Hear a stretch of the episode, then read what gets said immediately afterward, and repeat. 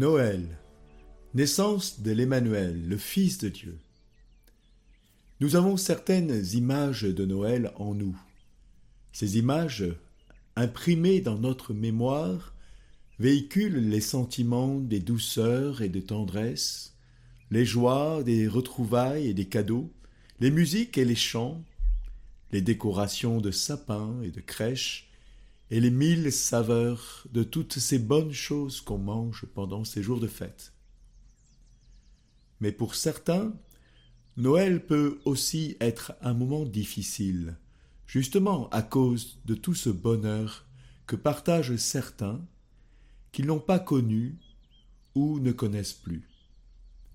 Et parce qu'ils n'ont pas droit à ces joies humaines, Noël est un temps très difficile. La solitude est d'autant plus lourde à supporter que partout on entend les sons de la fête et des réjouissances.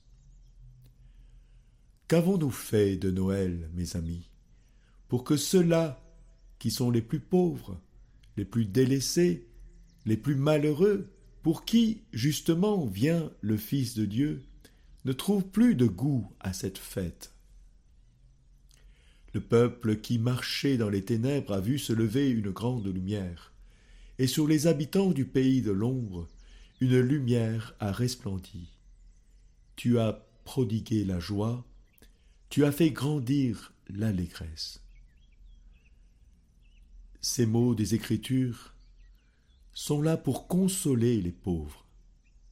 C'est pour les pauvres que le Fils est venu, pour consoler ceux qui sont dans la tristesse et dans les larmes, qu'il vient redonner joie et espérance. Bien sûr, il ne faut pas arrêter les festivités et les cadeaux, ces moments de joie humaine, si nécessaires dans notre monde cruel. Mais faisons en sorte que d'autres, qui n'ont rien ni personne avec qui se réjouir, puissent eux aussi entrer dans la joie de Noël. Parce que si nous sommes vraiment les amis de Dieu, nous devons garder et témoigner du vrai sens de Noël. Dieu s'est fait homme pour que l'homme, tout homme, soit élevé jusque dans la gloire et la joie de Dieu. Voilà le sens de Noël.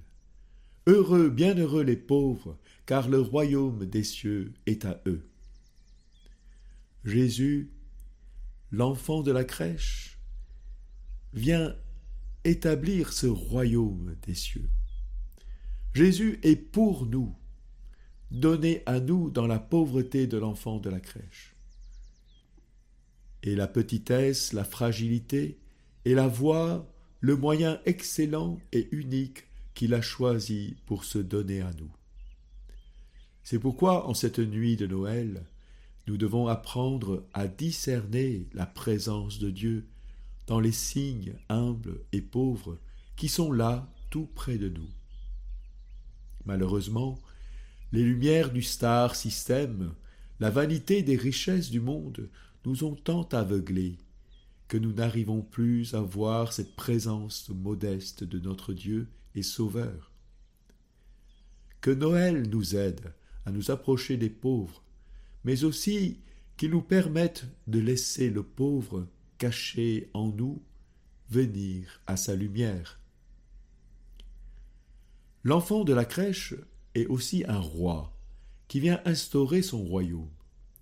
Son royaume se bâtit avec des moyens pauvres et humbles.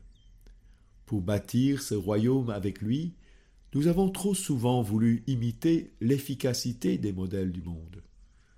Non pas qu'il faut faire pauvre et inefficace dans les œuvres de Dieu. Mais la vraie richesse se trouve dans l'homme et non dans l'argent et la technique. C'est là tout ce que le Fils de Dieu veut nous dire.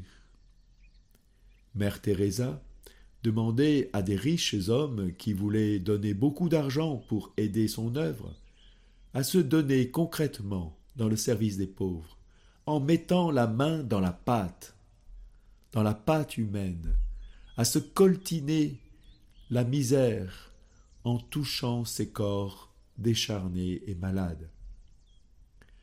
Puisse Dieu nous aider à ouvrir nos cœurs à ces pauvres qui sont nos frères, pour qui Dieu a daigné se revêtir de chair et d'os, pour vivre et mourir comme un homme, afin que l'homme soit sauvé et devienne enfant de Dieu.